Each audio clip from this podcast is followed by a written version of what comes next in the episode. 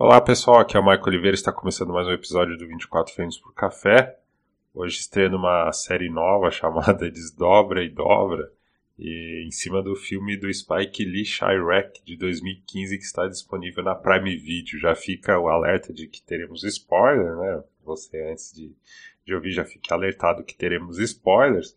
Mas no que consiste essa série, porque esse nome, eu estava lendo recentemente algumas teses de cinema e teve uma citação interessante. Quando o diretor, que é considerado aí o, o autor da obra né, cinematográfica, ele termina o seu filme, é como se ele fechasse a obra. E quando a obra vai para o público, né, para o espectador, o espectador ele tem que fazer o processo inverso, abrir a obra para analisá-la interpretá-la. E esse processo a gente denomina de desdobrar e dobrar, né? Toda análise que, que vai ser feita, a partir de referências, ela vai sair do filme, mas sempre vinculada ao filme, e termina exatamente no filme. Né? Você começa no filme e termina no filme. Por isso esse nome Desdobre e Dobra aqui. Para bater essa bola comigo, a Kenia Bispo, que já participou do dos episódios do Indústria Americana e de Você Não Estava Aqui, agradecendo imensamente a participação da Kena e já pedindo para que ela leia a sinopse desse filme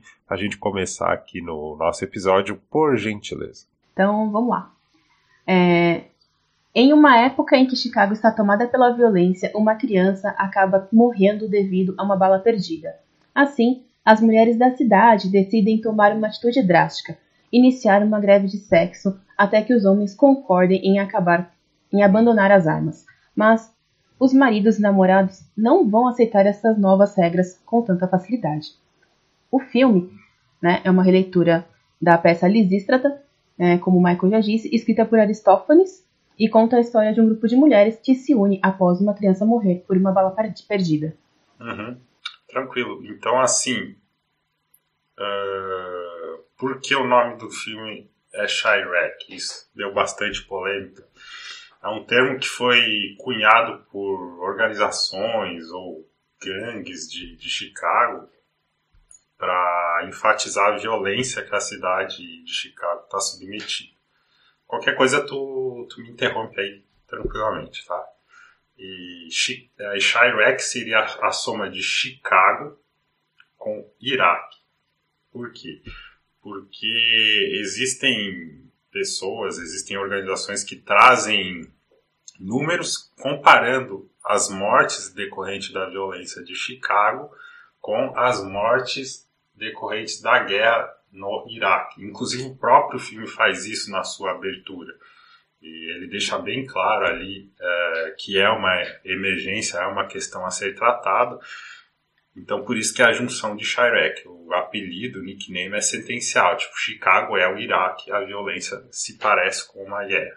Nesse sentido, na descrição do episódio, no, no portal e no, no, no, vídeo do YouTube, nós vamos deixar dois artigos. Né? Um que contesta esses números, esse apelido de Chirac, né? Vai por uma determinada linha, e o outro, que mesmo levando em conta se a comparação numérica é justa ou não, ele relata a origem desse apelido, a, a questão da violência que foi normalizada, a guerra como rotina, como modo de vida, é uma situação bem grave. A gente está aqui no Brasil, a gente não tem noção de todo o contexto lá, mas é uma situação grave que tem que ser levada em conta. Em cima disso, é, o próprio nome causou polêmica, as pessoas de Chicago é, reclamaram, pediram para o Spike Lee mudar o nome, Spike Lee não quis mudar o nome. É, a partir do momento que ficou claro que era uma releitura de uma comédia, de uma sátira, é, as pessoas reclamaram ainda mais. Quando saiu o primeiro trailer, foi chuva de reclamação. E é uma questão complicada, porque as pessoas queriam que ele levasse o tema mais a sério. E aí a gente tem que entrar no detalhe que é o seguinte: já é um grupo é, difícil, né, do, dos negros, dos pretos, de, de ter a sua voz ouvida.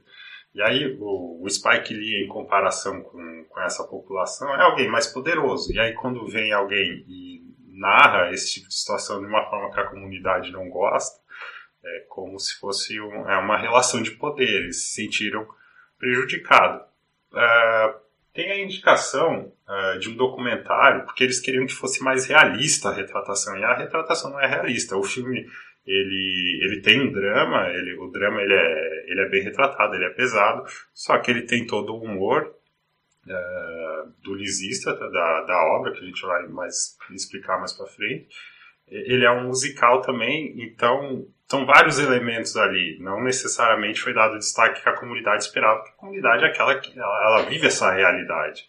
Então, tu imagina você na tua comunidade vive uma determinada realidade, vem alguém faz um filme e retrata de uma maneira diferente. Mas existe um documentário chamado Interrompendo a Violência de 2011 que vai nessa linha. São ex-membros de gangues lutando para diminuir a violência em Chicago. Em relação a Spike Lee, a gente pode fazer uma defesa aqui que é a seguinte é, a nossa interpretação é justamente a inversa. Ele, ele pega essa situação satírica da, do Lisístrata original, é, traz, aproveita a comédia, aproveita a poesia, a rima, e aproveita para embutir ali uma, uma crítica social em relação à violência.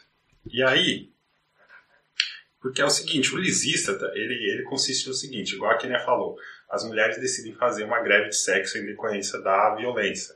Lá na, na obra original, no clássico, uh, qual que é a ideia da obra? Todo guerreiro tem uma mãe. E eles estão se matando na guerra. Os homens estão se matando na guerra. E justamente para. Uh, uh, e quem nasce, já nasce dentro dessa guerra, já nasce condenado por ela. Já nasce com o seu destino traçado. Os homens estão se matando. O que, que a gente está fazendo aqui? É o que, que elas pensam. Então elas decidem cortar o, o, mal pela raiz, vamos dizer assim, evitando justamente o nascimento de pessoas para não submeter os filhos delas a esse mundo. O espírito do, do, do protesto é esse, entendeu? Dentro de uma comédia, mas é esse o espírito. E não necessariamente uma questão meramente sexual, a questão política embutida é exatamente essa. Dentro disso, eu queria saber de você se o filme conseguiu expressar isso, se você conseguiu enxergar isso. Quando a gente olha para o filme, é, fica muito pequena, pequena essa essa essa frente, essa batalha da, das mulheres da comunidade é, em relação a essa demanda de querer que pare. Eu não vou criar filhos, eu não vou trazer crianças ao mundo para que sejam mortas na rua. Né? Isso fica muito pequeno pela forma como é construído o filme. Né? É, existem características do filme do Spike Lee que são, é, eu diria que são praticamente clássicos dos filmes em que envolvem mulheres negras, que é o excesso de sexualização das personagens, entendeu? Então, focam tanto nesse estereótipo que você perde a profundidade do tema. Então, você olha na hora que ele descreve a Lisístrata no filme, ah, porque ela é uma mulher linda, ela é uma mulher que causa muitas vontades, que todo mundo queria estar junto. E aí, a, a, eu diria assim, é uma expressão pesada que às vezes eu uso, que eles reduziram uma personagem rica, uma personagem que precisava ter profundidade, que precisava ter força. Não que ela não tenha força, mas reduziram ela a um pedaço de carne vestido uma roupa curta. Então, ela perdeu muito na hora que eles escreveram ela dessa forma. E isso acontece não só com ela, como com os outros personagens. Além de ter uma característica nos filmes do Spike Lee, que eu acho que a gente pode começar a tratar agora, que é uma superficialidade na descrição dos personagens principais e dos coadjuvantes ainda mais. Às vezes é uma, eu não sei se é uma dificuldade do roteiro que o Spike Lee adapta, trabalha, ou se é uma dificuldade dele de transferir tudo que ele quer para os atores para criarem profundidade nesses personagens, porque a Lisístrata e o Chirac, eles são um casal né, no filme, e essa relação deles fica pequena, né? Então, além de não trazer a ideia original que, que foi baseada na Lisístrata original, no filme você ainda perde quando os personagens não são é, desenvolvidos é, a meu ver, né? O... A gente não falou do elenco, né? A personagem principal existe, é interpretada pela Tayona Paris, que vocês devem conhecer de Mad Men. O Shirek, é, que é o líder da gangue dos espartanos, ele é interpretado pelo Nick Cannon. Vocês devem conhecer aí como um rapper que era esposo da Mariah Carey, que tretou com Eminem. O líder da, da gangue rival é o Wesley Snipes, é, que interpreta o Cyclope. Abre a câmera, não me deixa sozinho falando. Pode abrir a câmera. então são duas gangues. Eu gosto de deixar você sozinho, porque eu quero que você apareça, ah, né? Os, troianos, os, os espartanos e os troianos, né? Uh, o líder dos espartanos é o Shirek e o dos troianos é o Cyclope.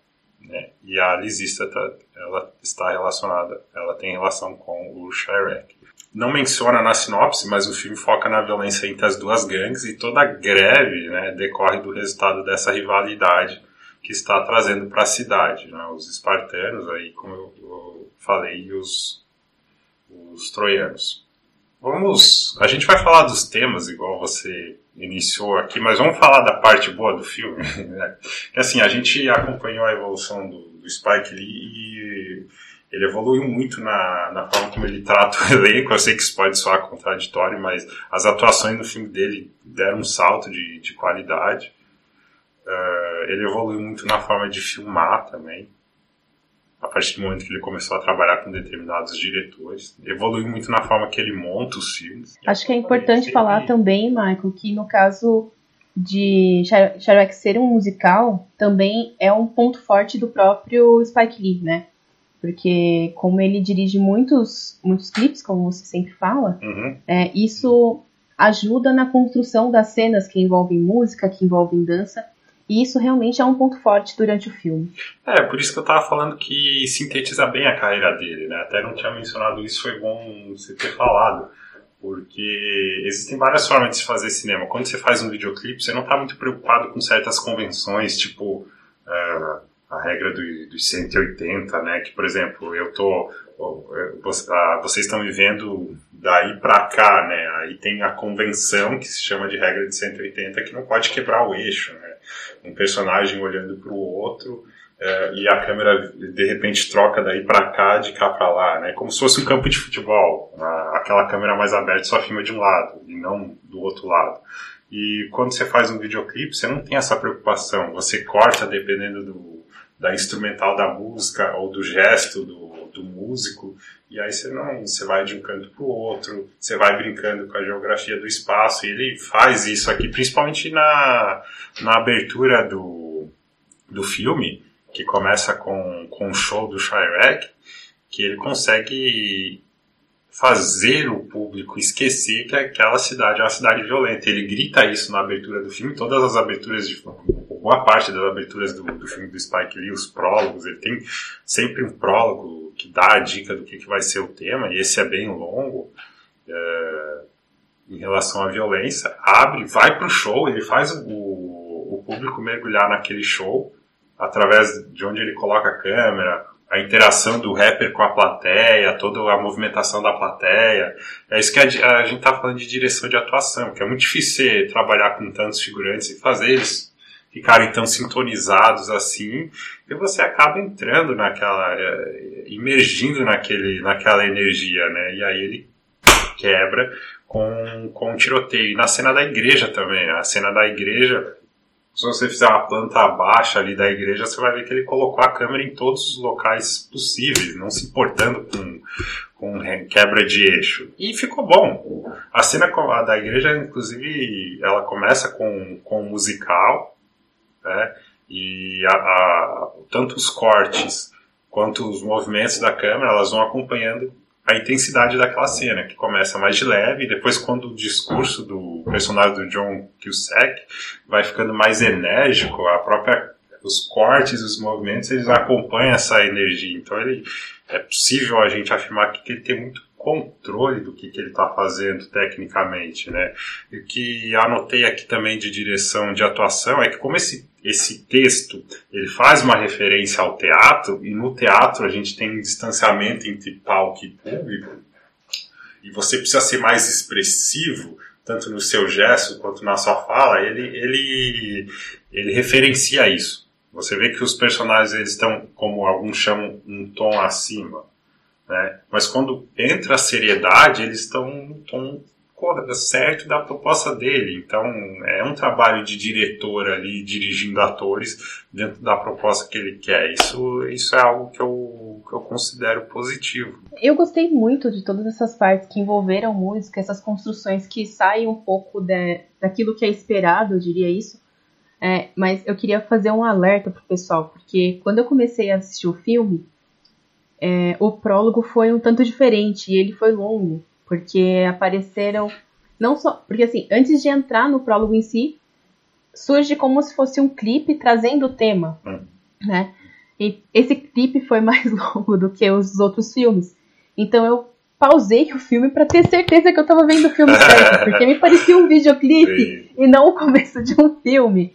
Então, pessoal, se vocês tiverem essa impressão, vai na fé. É o mesmo filme, é o Spike Lee, é a forma como ele constrói o início do filme. E é diferente, porque já fica na sua mente aquela pegada musical, aquela coisa que é uma referência de arte negra, e isso é muito legal no filme. Tem muita referência de arte negra, muita referência de como o negro se posiciona, como se impõe.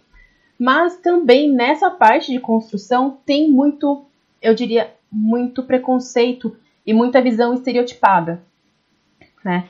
Tanto na forma como eu falei do começo de como a, as mulheres são representadas, porque assim, é, o filme traz essa, essa proposta de dar força para a mulher quanto alguém que pode definir a sociedade, de quem pode direcionar o caminho que vai ser seguido. Mas ao mesmo tempo, ele hipersexualiza, ele não dá profundidade a alguns discursos que elas trazem, ele desenvolve pouco algumas personagens coadjuvantes que são importantes para construir o cenário principal da história. E tem muita coisa que acaba ficando jogada. Então, enquanto a parte de arte com, envolve música, construção das cenas, ele trouxe coisas muito legais. Outras coisas que são esperadas no filme também, que é o trabalho com alguns atores do seu círculo principal. Isso eu acho que ainda ficou a desejar. Fazer o no, no episódio passado a gente falou com com o Felipe Toledo e ele indicou o livro, né? Fazer um merchan aqui, aquele momento Porta dos Fundos, que é o livro Num Piscar de Olhos. Ele fala no livro, né? É tudo questão de escolha. Tudo questão de escolha. Então, ele escolhe é, reproduzir esse, essa peça e ele traz para a nossa época e você vê a intenção dele de querer fazer uma referência a toda a força feminina atual. Isso é a escolha dele. Porém, a, eu, eu, vejo três, três histórias nesse filme que elas se cruzam no final. Essa questão da greve do sexo, né, encabeçada ali pelo núcleo da Lisista a Irene, né, a personagem da Jennifer Hudson, que perdeu a filha no início do filme. Inclusive a Jennifer Hudson é de Chicago, perdeu a família, perdeu boa parte da, da família em 2008, se eu não me engano. Então a presença dela é mais do que qualquer convite aleatório. É para reiterar a importância desse filme. E tem a questão da, do Chirac, do, do arco dele esses dois últimos elementos, eles, eles são tratados com seriedade. E ele escolhe se aprofundar principalmente na questão da Irene. Toda a seriedade do filme, todo o drama tá nela. A cena da igreja tem envolvimento com ela, os protestos têm envolvimento com ela, são as partes mais sérias do filme. E que ele, ele coloca muito da assinatura dele, né? Que, é a gente tá falando de várias coisas, e depois quando a gente for pros temas, a gente vai trazer coisas controversas dele, mas ele é um diretor que sabe, que consegue ter uma crítica social contundente. E a assinatura dele está nesse núcleo. Só que quando vai para o núcleo da Lisístrata, aí a gente volta para a questão de escolhas, ele opta por inserir muitas piadas que diminuem o papel da luta delas a algo meramente sexual, o que foge um pouco da, da proposta, embora seja comédia do Lisístrata que eu falei agora. Então, tá fora da, por que, que a gente está falando isso, embora não, não, é a questão de expectativa de que a gente queria que, que, o filme ele claramente quer fazer uma referência a essa questão feminina. Só que num, em um determinado momento ele acaba meio que traindo essa proposta e, e faz várias piadas que reduzem a questão, uh, a luta que elas estão fazendo a uma questão sexual em, em vários momentos. E aí acaba que diminui a, a importância delas. E isso que me incomodou no final do filme, porque quando tem a cena dos dois na cama, aquilo ali não tem a mesma força que ele constrói com a história da Irene que perdeu a filha. É, ainda nesse tema, quando você fala dos três núcleos, é, quem desenvolve o centro da história é o núcleo da Lisístrata. Então, o fato de ter feito essa escolha de diminuir os, o núcleo principal do filme, apesar de ter a história do Shirek, ele ter um bom desenvolvimento, você pega muito pouco dele, você vai pegar e juntar os, os pontos dele mesmo no final do filme. E mesmo no caso da, da, dessa mãe que perdeu o filho na, nas ruas, ela também aparece para ligar pontos, eu diria. Né? Mas o caso do arco da Lisístrata, ela cruza esses dois outros arcos, e só que ela conduz o filme, é ela quem dita o movimento, é ela quem dita o ritmo de tudo que acontece. E apesar de ter equilíbrio quando ele traz a piada, de como ele coloca isso, perde a força da relação que ele fez, como você falou. E se a gente for parar para ver, é o arco com mais tempo Sim. de tela. É o arco que ocupa mais, mais tempo. O filme tem pouco mais de duas horas, se eu me lembro bem. E é assim, é o arco que ocupa, digamos, entre 60% e 70% da tela é esse arco. Porque ele, ele tá diretamente ligado com os outros.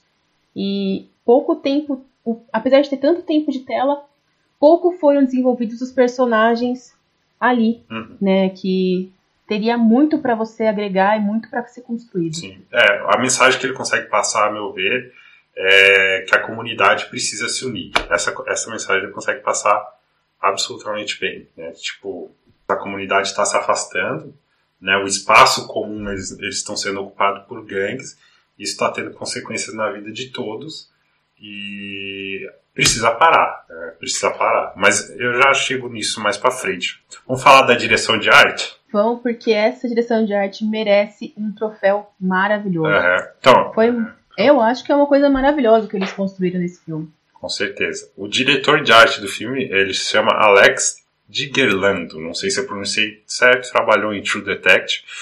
E o figurino, ele é cortesia da Ruth Carter. Ela fez o figurino, sabe de quais filmes? Pantera Negra. É, não precisa falar muito mais, né? Mas é, é parceira, do, é parceira de longa data do Spike Lee, Malcolm, Malcolm X, Old Boy, é, trabalhou no Selma também, então, enfim, trabalho fenomenal. E, bom, são duas gangues. Os espartanos, eles, eles são representados pela cor roxa, e os troianos são representados pela cor laranja. Vamos puxar lá do seu outro podcast, seu outro videocast.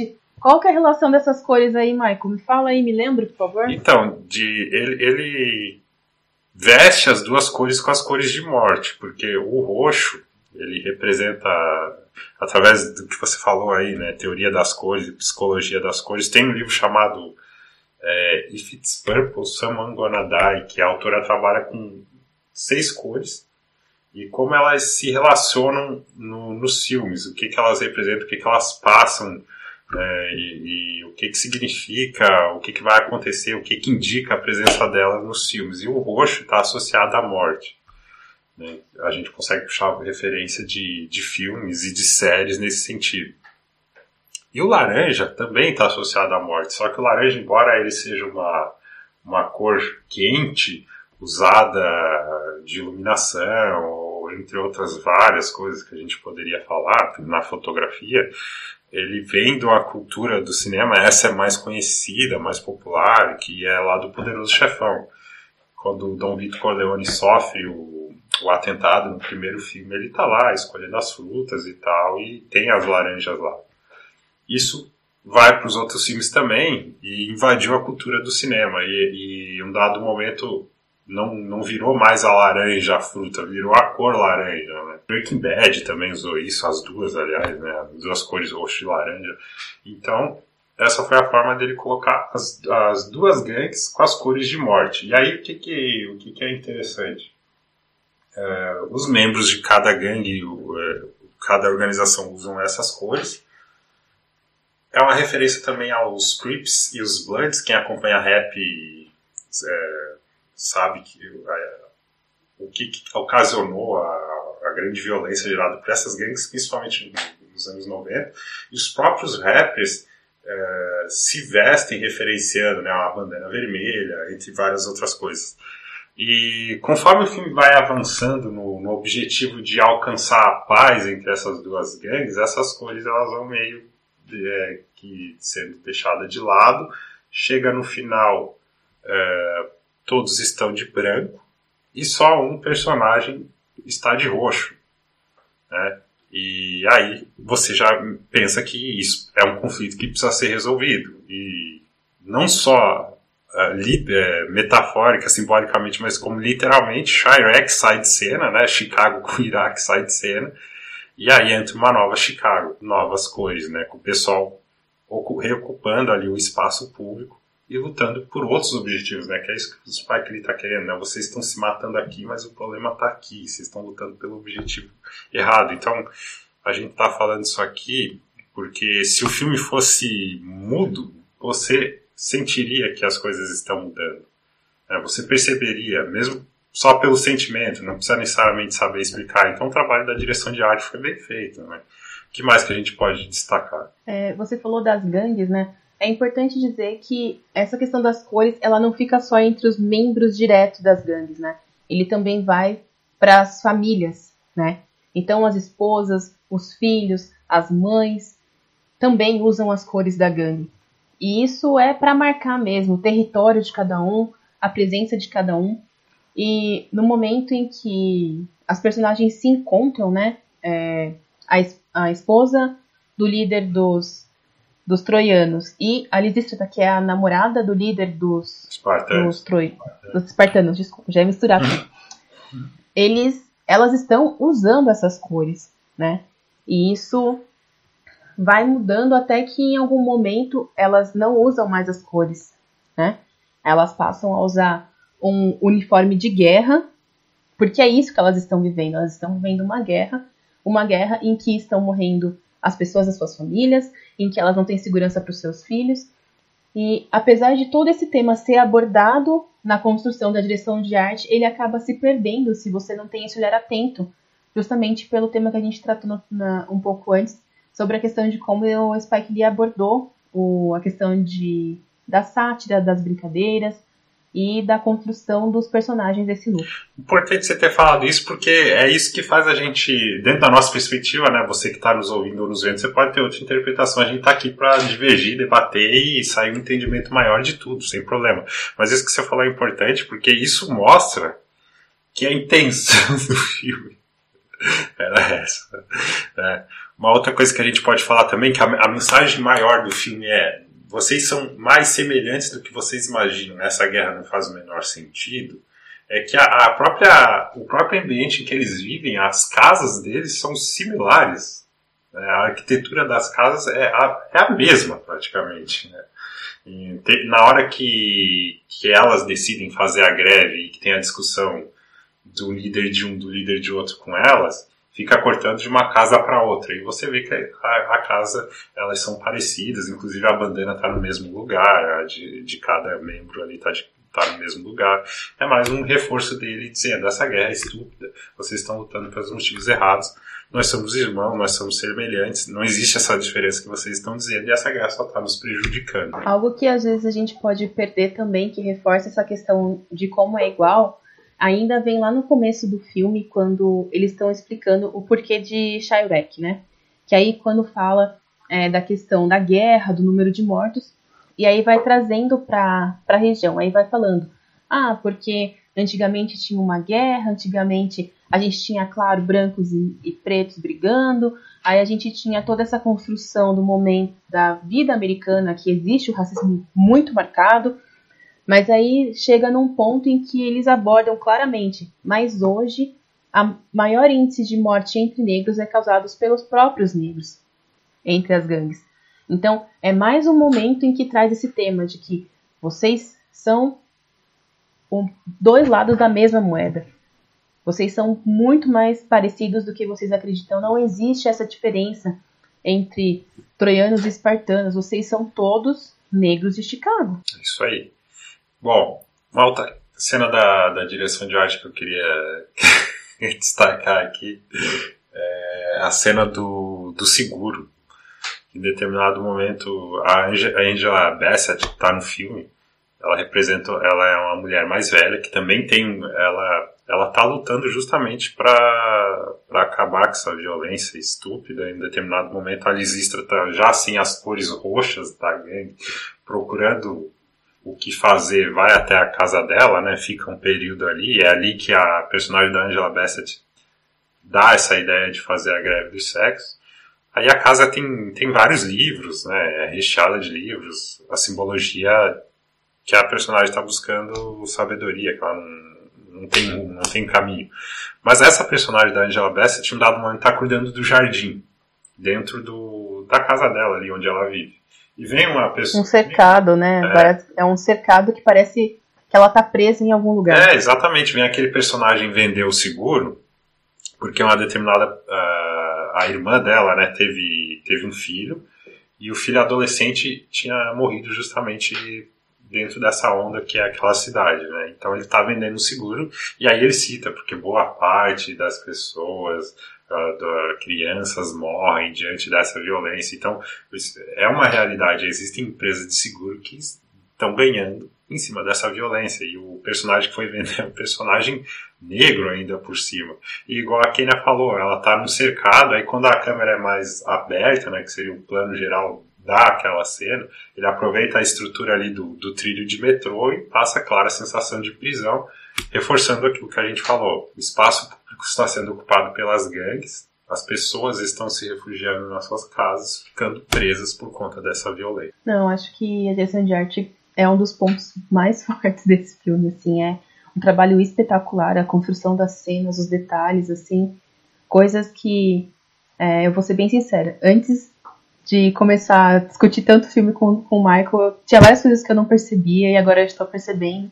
Isso fica de dica para todos nós, né? Então, a partir do momento que a gente começa a olhar e assistir os filmes com um olhar um pouquinho diferente, as coisas vão começar a saltar. Mas ainda estou muito longe de enxergar as coisas que ele enxerga. Ainda. Não, não, eu, eu tô longe de qualquer coisa.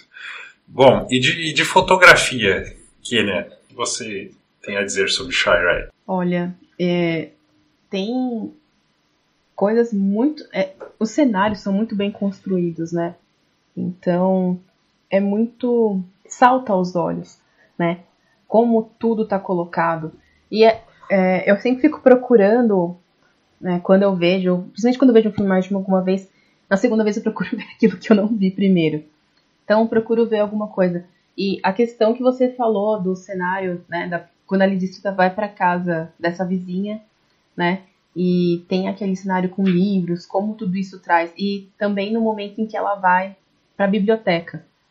Eu achei muito interessante quando ela foi para a biblioteca porque parece que ela não pertence àquele lugar. Ela chega e aí tem uma bibliotecária, que eu vou usar um termo que tá com uma vestimenta modesta, digamos assim, que é aquela pessoa da, da biblioteca, né, uma vestimenta modesta, comprida, coberta, e tá lá Lisístrita, que tem todo esse apelo que a gente trouxe, né, da roupa decotada, de sensual tal, que foi fazer pesquisa sobre tudo isso. E naquele momento a impressão que eu tenho quando eu vejo aquela cena é que ela não pertencia àquele ambiente. Você reparou, você assistiu o filme Plano Perfeito dele, né? Você reparou alguma semelhança?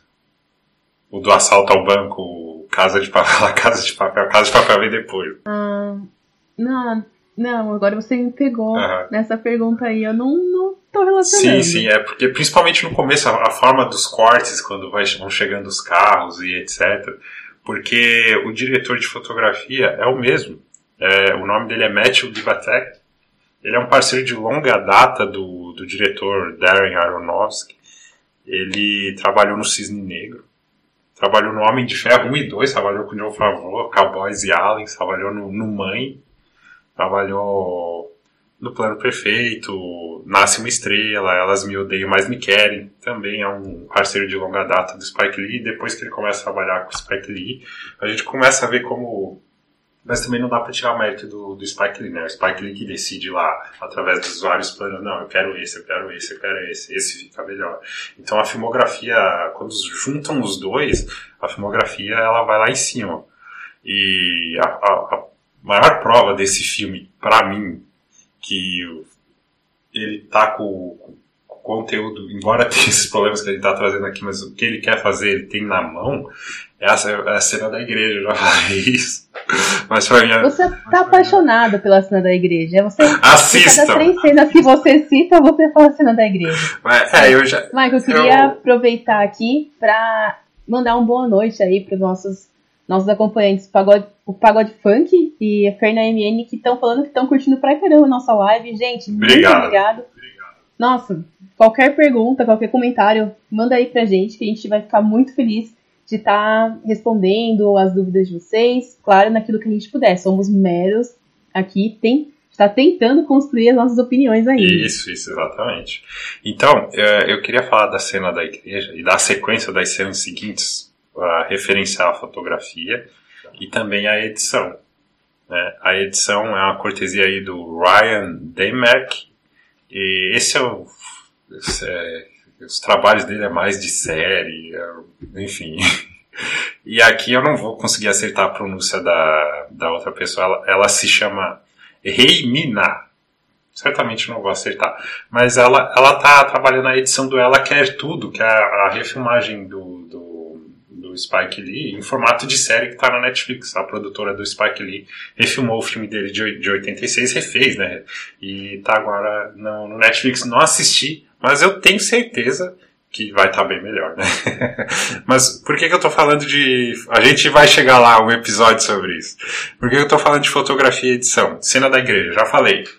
Tem essa convenção de você pegar um espaço e filmar, colocar a câmera, dividir ele no meio e falar, daqui para cá a câmera não passa, a gente só vai filmar em uma direção. Pode ser um plano mais aberto, mais fechado, aqui e aqui, não importa. Ela faz esse 180, ela não passa para cá. Na cena da igreja ele não tá nem aí para isso. Né? Então ele filma de todos os cantos possíveis e impossíveis. Começa com uma música, a, os cortes começam mais leves, mostrando todo o ambiente, mostrando a mãe, mostrando o caixão, mostrando o, as lembranças né, que estão ali, o cartaz da Perry que morreu com as flores, etc. Eles mostram o pertencimento, o pertencimento da personagem naquela comunidade e como o papel da comunidade é importante nesse momento para a família. Exatamente. Então, e essa para mim é a melhor cena do filme, que é a grande mensagem que ele quer passar e que ele passa bem. Por exemplo, uh, quando a Perry morre, ninguém fala nada. Ninguém fala nada, a mãe está desesperada em busca de alguma informação. O pessoal da igreja coloca uma recompensa 5 mil dólares, se eu não estou enganado, né? Em qualquer informação que leve ao assassino. Mas a gente sabe essa é uma realidade que tem no Brasil também. Ninguém fala nada, ninguém quer caguetar. Inclusive ele fala isso. É, é, ele, o pastor, né? Mas também não é simplesmente ser o coaguete, né? Vamos ser sinceros assim. É que... Não é só a questão de colocar o outro na reta, é a questão de colocar a sua vida na reta. É que o... Porque quando você cagueta, você é o cara que vai morrer na sequência. Exatamente. O personagem de John Cusack, que é o, que é o padre ali, né? Um padre ou um pastor? É, é um pastor. É um pastor. É um pastor. Ele fala isso. E aí, nessa cena, o Spike ele passa o grande recado dele: crítica à política de armas nos Estados Unidos crítica à violência. Se alguém cagueta, eu viro alvo. Se eu caguetar, eu viro alvo. É isso que o personagem dele diz.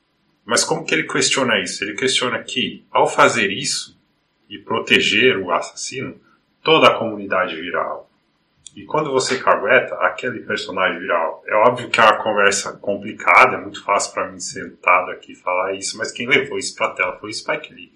E existem ONGs, existem esse documentário que eu citei de 2011 de ex-membros de gangue querendo justamente essa questão. Porque tem um livro aqui, eu não vou, momento Portas dos Fundos, não vou conseguir pegar ele aqui por, porque ele está servindo de apoio para o meu notebook, para a câmera. É até uma ofensa falar isso com o autor do livro, que é o Bauman, que eu queria trazer isso para a discussão, porque eu, eu identifiquei isso, né?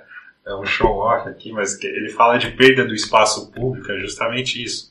Uh, quando ele começa o livro Modernidade Líquida, ele fala que em, é, associações, outras instituições estão se tornando instituições zumbi porque há uma ultra individualização da sociedade. Então esse espaço público está ficando vazio. E no filme aqui está sendo ocupado pelas gangues.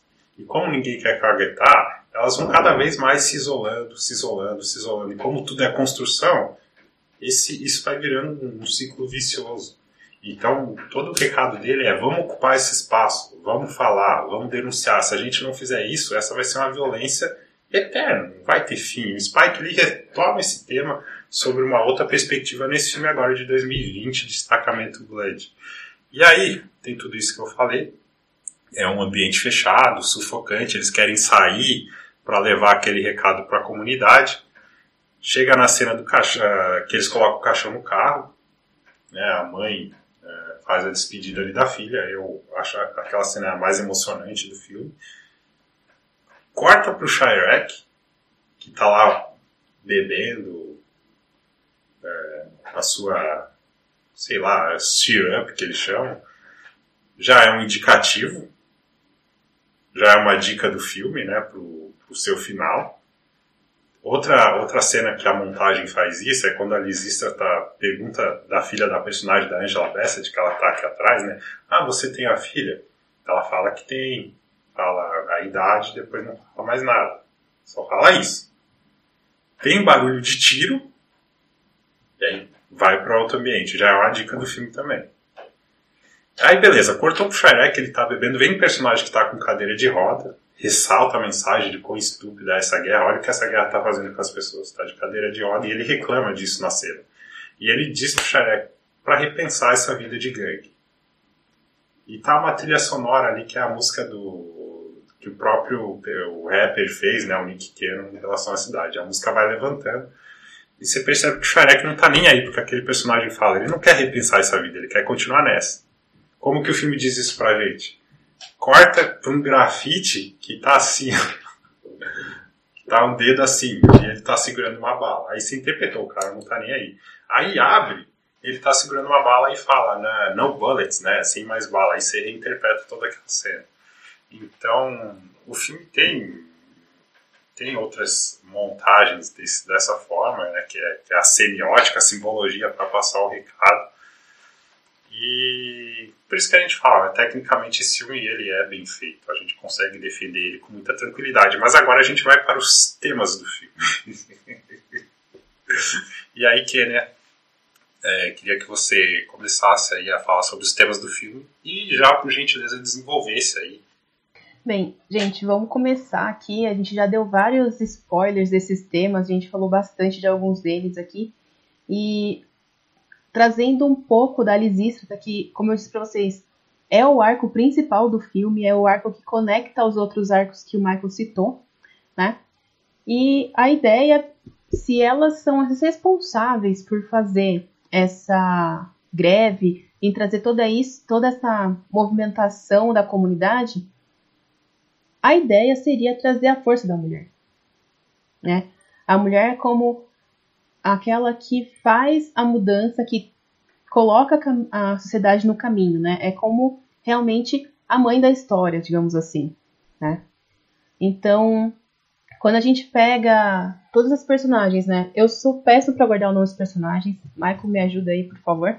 Eu lembro que teve, no caso, foi a primeira reunião, quando a Lisistra decidiu que ela ia fazer esse movimento, né, da greve de sexo como uma ferramenta de convencimento. É importante falar que, na forma como isso foi construído no filme, não ficou só nas duas gangues, tá? Porque as personagens elas vêm e elas discutem. Não adianta eu não estar com o meu marido, com o meu namorado, com o meu ficante, whatever. O importante é que ninguém passa. Então, existe um acordo entre toda a força feminina da cidade de não ceder né, a, ao sexo. E diferentes pontos femininos de, do arco fazem isso. Então, tem movimento que começa com as representantes da gangue, e aí nas, vai para as pessoas de outros núcleos que representam outras partes da sociedade de Chicago, tá? E aí volta para os homens numa boate e não tem uma dançarina de polidense, né? E aí constrói essa questão que a organização delas, a força que elas têm de modificar a sociedade, isso fica muito marcado, né? E aí a gente perde, perde muito quando tem o excesso da sexualização da personagem negra. Porque toda personagem negra que tem.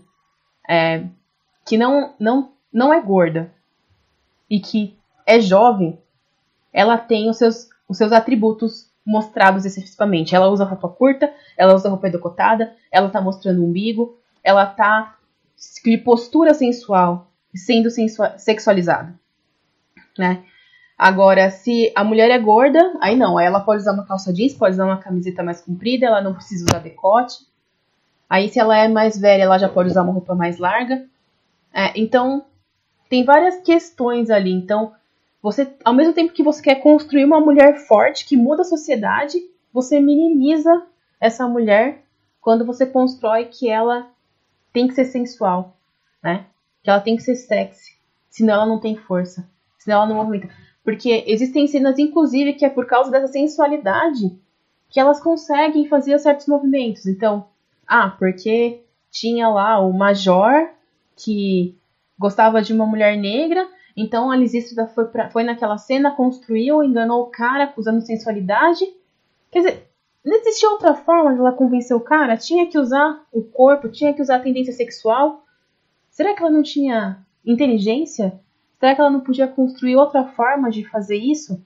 Será que tinham que todas tomar? Porque ao final da cena você percebe que foi construído de uma maneira para mostrar que todas usaram os atributos sexuais para render todo o batalhão. Poxa, mulher só serve para isso? A mulher só vai aparecer lá se ela aparecer com o decotão dançando ali e aí ela convence o cara. Por quê? Porque ele é um idiota que só pensa em sexo e porque ela tem isso para mostrar? Então, você perde. Ao mesmo tempo que você constrói uma cena em que a mulher direciona a sociedade, você tira o poder dela quando ela depende do atributo sexual. Vou falar duas, duas, duas questões que eu encontrei aqui na internet e gostaria que você reagisse a isso, que eu achei bem interessante. É, a primeira é a seguinte. Assim, é do Fimeliere. Esse Fimeliere a gente já citou um episódio passado, né? Depende se você quer procurar onde tem os filmes de determinado diretor, ator e tal. Filmelier, filmelier.com. Então, uh, a frase aqui, quando você entra na ficha do, do Shrek, é a seguinte. Assim, ainda que provocativo, a gente já falou sobre isso aqui, né, que é questão de mortes e etc., porque está no, no texto anterior que eu pulei, Uh, ainda que provocativo, Shrek se tornou datado antes mesmo de chegar às telonas, já que a luta feminista já ansiava por uma menor sexualização de seus corpos. No entanto, lá no fundo, dá para encontrar um filme interessante e coeso, que se arrisca bastante ao montar o roteiro todo calçado em rimas. E aí? É o que tu estava falando agora, né?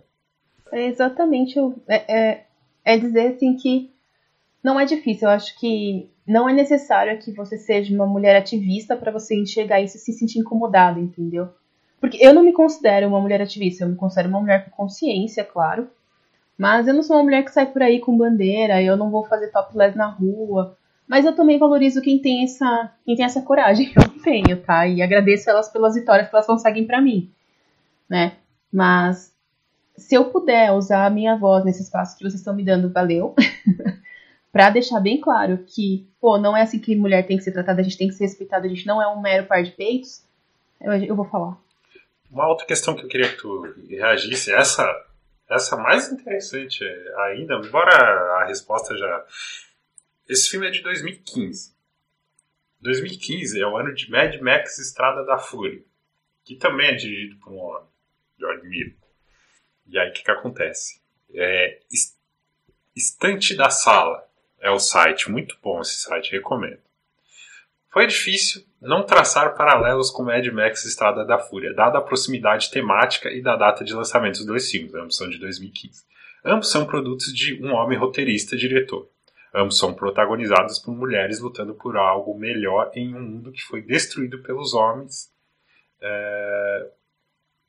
E aqui ela abre parênteses, né? O questionamento quem matou o mundo presente em Mad Max é bastante impactante nesse sentido. Mas no filme de George Miller, Mad Max, as mulheres protagonistas que já haviam sido reduzidas a propriedades devido a seu papel reprodutivo, rebelam-se, cortando seus cintos de castidade enquanto clamam por seu status de seres humanos, e não objetos. Já em Chirac, as mulheres literalmente colocam em si os mesmos cintos de castidade e se apresentam como objetos do desejo masculino, quando quase sempre alheias aos seus, aos seus próprios. Né?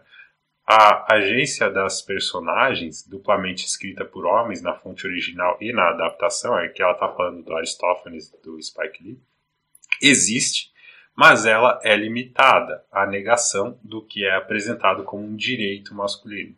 Além disso, a greve do sexo só funcionaria em contexto heteronormativo, e o único momento em que isso é contestado é em tom de piada. Acho que é uma afirmação já de tudo que a gente tem falado, já até alguns outros temas que a gente trouxe antes, né? É, reduzir, reduzir o papel da mulher quanto diretora de, de, de destinos mesmo, de quanto papel é importante na formação da sociedade, de formação da comunidade.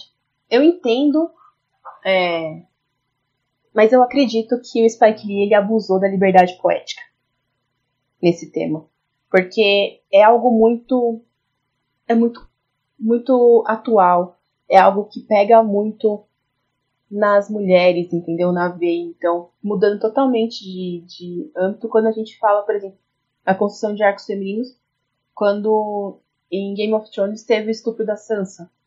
Desnecessário, não trouxe acréscimo pro arco do personagem. Então, o que diferença fez? Tá com aquele cinto de castidade? Nenhuma, não tinha nem homem na cena. Perfeito. É, um outro tema é a importância da resistência negra. É, é algo que a gente vê, assim, nos filmes do Spike Lee, é uma coisa legal, né, muito legal, que nos filmes dele, que tem essa pegada de, de luta social, de representatividade, os atores são praticamente todos, todos os elencos são negros, são pouquíssimos atores brancos, né? E no caso de Shrek mesmo, se eu não me engano, só tem um ator branco e ele tem um papel específico, inclusive por ser branco. E ele é questionado o que, que ele, quanto branco, está fazendo numa comunidade negra. Então, é, como você falou é, no começo, quando eu estava falando sobre os troianos e espartanos, a resistência negra, ela vem nisso, né? Vem enquanto trazer força para a comunidade. O, você citou o John Cusack, né, que é o pastor branco que está no filme. Inclusive, eu lembrei agora de uma outra questão que todo, toda a obra original do Lisístrata grego ela é falada em forma poética. Na, na adaptação ele manteve isso e a, a, ele soa como ritmo poesia, né, como uma referência ao, ao rap, mas uma referência mais ampla também a toda a cultura negra, igual você tinha falado antes, que vem lá do, dos griots, né, a origem do rap também, né, rap, ele, o rap, como rap, ele surge nos Estados Unidos. Isso é indiscutível. A gente tem um episódio de Papo de Calçada muito bom sobre isso. Mas os griots e os contadores de histórias uh, é uma referência que está no filme. E uma referência mais ampla, uma contestação que ele faz, que é a seguinte: uh, existe um. Eu falei isso 500 vezes para ti, né? Vou falar agora na gravação. que existe um professor chamado Renato Nogueira, que ele tem um trabalho de, de redescoberta da cultura negra, e ele traz, entre outras coisas, a, a questão do, da própria filosofia ter origem na África, ter uma origem africana na filosofia.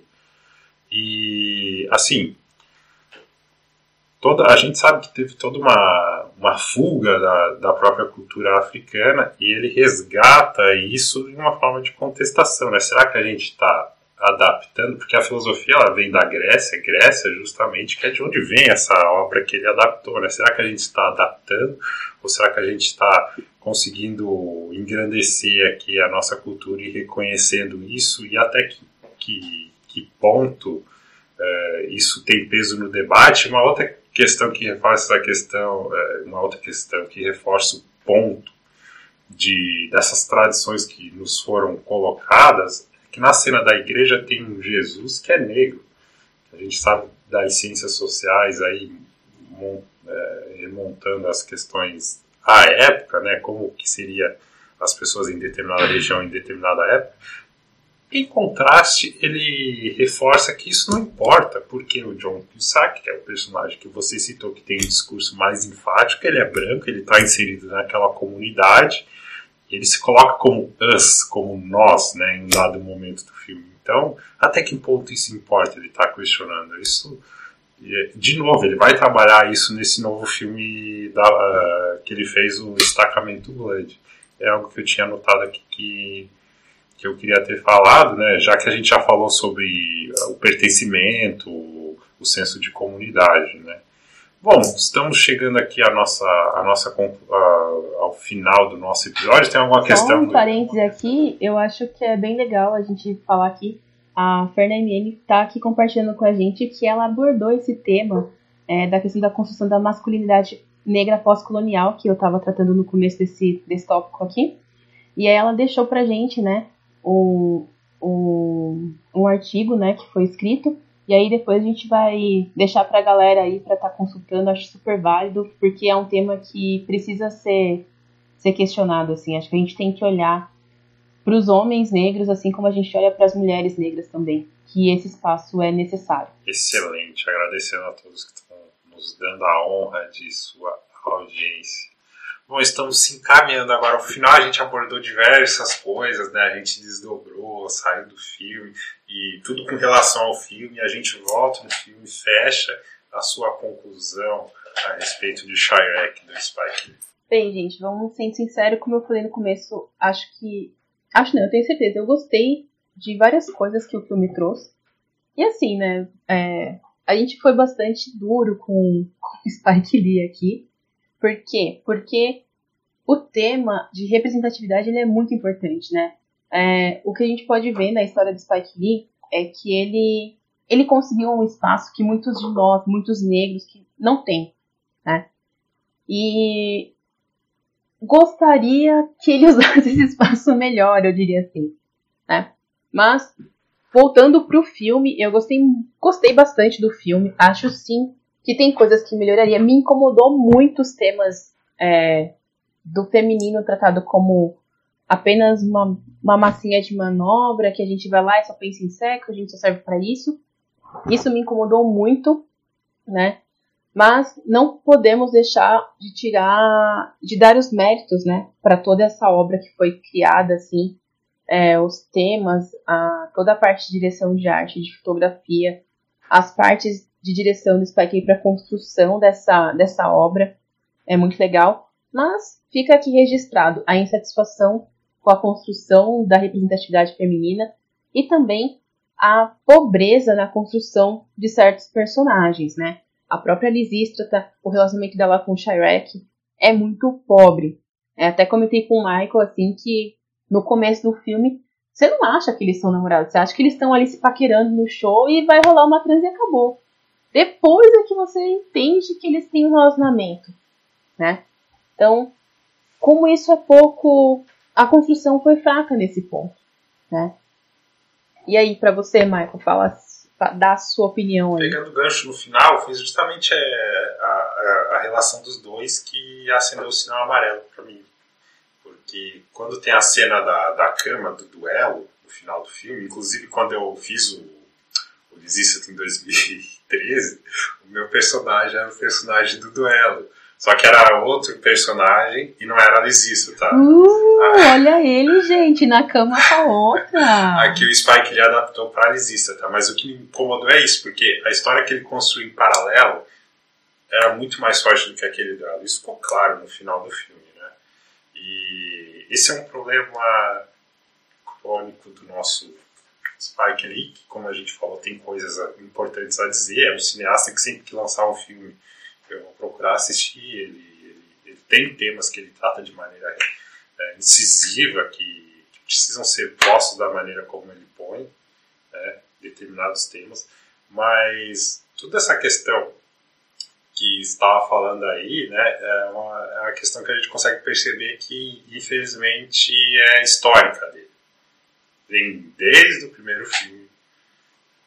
Bom, nesse último não dá para perceber muito, até pelos personagens ali, não, não, tem, as personagens femininas não aparecem muito, né? É um filme focado num grupo de ex-combatentes da guerra do Vietnã, mas dá para perceber no Infiltrados, por exemplo, né? porque Infiltrados na clã, você tem o filho do Denzel Washington em, absorvendo absurdamente o papel em alto nível, você tem o Adam Driver em alto nível, e quando ele conta a cena, é Patrice, eu tô com a memória terrível hoje, né, que é esse é, que a, eu não lembro o nome da atriz, e a, a, intenção ali dele é muito clara, né? Ele quer mostrar que existem duas formas de se combater as, os supremacistas, né? Uma dentro do sistema e outra fora. Você vê que a, a, personagem textualmente ela tem uma fúria, uma raiva, uma vontade de querer mudar, só que visualmente não tem, então fica muito equilibrado, desequilibrado. É muito fácil a gente falar isso aqui, mas assim, um pouquinho a gente sabe, né? Eu falei aqui que eu fiz teatro um tempo, eu participei de uma produção audiovisual independente, então eu participava lá das gravações como técnico de som direto e depois assistente de direção. Então quando o ator ou a atriz não está conseguindo atingir o nível que a gravação pede, que a cena pede, que aquele plano pede, uh, tem várias formas de se resolver isso, depende da produção, né? O diretor fala com o preparador de elenco, o diretor fala com o ator, Vamos tentar tirar uma. Para de adiantar os próximos episódios que a gente vai fazer. É. Fica a dica aí, galera. É, tira, tira uma palavra, faz isso, faz aquilo. Ah, agora você conseguiu. E ali não teve, muito aí ficou desequilibrado, né? Então, embora esse filme Shrek seja muito bem feito do ponto de vista técnico, e uma das histórias, a crítica dele foi muito decisiva e, sabe, faz você querer lutar mudar a realidade, ele, nesse novo filme também, uh, as escolhas, né, trazendo um piscar de olhos de novo, acabaram traindo um, um, um dos temas que ele queria trazer, que era o principal tema do filme. Igual outro, o filme dele que a gente citou, o filme já saiu defasado. Poderia não ter sido, poderia não ter sido, porque da mesma forma que ele adapta, ele, a gente falou aqui, ele escolheu pegar aquele núcleo e vincular com a piada ele poderia vincular as duas histórias. Com a mãe da, da Perry, é a Jennifer Hudson, ele poderia vincular. Poderia perfeitamente fazer isso. E aí o filme ganharia um outro tom de seriedade. Inclusive, você pode falar melhor que eu, com certeza, ele conseguindo é, fazer essa discussão de atitudes masculinas e femininas nesse nosso século a partir dessa, dessa greve, né? levar a discussão para um outro tom, porque depois da cena da igreja, que eu falei tanto aqui, o filme ele, ele, ele muda de nível. Mas quando volta para aquele núcleo, ele prefere manter a piada. Isso é um pouco Sim, triste. Sim, a gente perde, né? A gente perde a riqueza. A gente perde, perde a construção. Infelizmente, nesse núcleo, ele perdeu a mão. Ele, ele poderia ter usado a piada, mas ter usado menos. Podia ter dado mais seriedade, porque ele precisava de seriedade.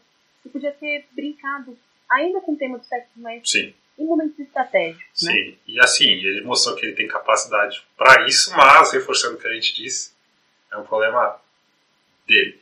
Né? A Kenny já deu a letra aí, qual é o problema. Né? Infelizmente, Spike Lee é um homem de seu tempo. E a gente consegue identificar isso. Se eu consigo, imagina, né? Enfim. Mais alguma coisa? Acho que para Shirek, essa é a nossa releitura. Acho que é, deu para resumir muito bem. Acho que, pessoal, vocês não têm noção de quanto tempo a gente conversou sobre esse filme. Foram horas e horas e horas e horas. Falei sobre ele com vários amigos. É, foi trazendo, questionando, e a gente ia delineando os temas. E cada hora que a gente parava para falar era duas, três horas sem perceber, assim. E é claro que também a gente compara muito com a filmografia que a gente está acompanhando do Lee. Sim, tranquilo. Beleza, é isso, gente. Obrigado a todos que acompanharam a nossa live. Espero que vocês tenham gostado. Críticas, sugestão, estamos abertos aí para trazer um conteúdo cada vez melhor para vocês que nos prestigiam. Estaremos de volta no próximo mês. É, curtam aí as nossas redes sociais. Cuidem-se. Sucesso boa semana, forte abraço, obrigado Kênia, obrigado Kaique, obrigado a todos que nos assistiram, que nos ouviram também, vai ficar disponível em podcast. É, viva o cinema! e até a próxima. Se cuidem, usem máscara, distanciamento social. É isso aí. E até a próxima. Valeu. Tchau.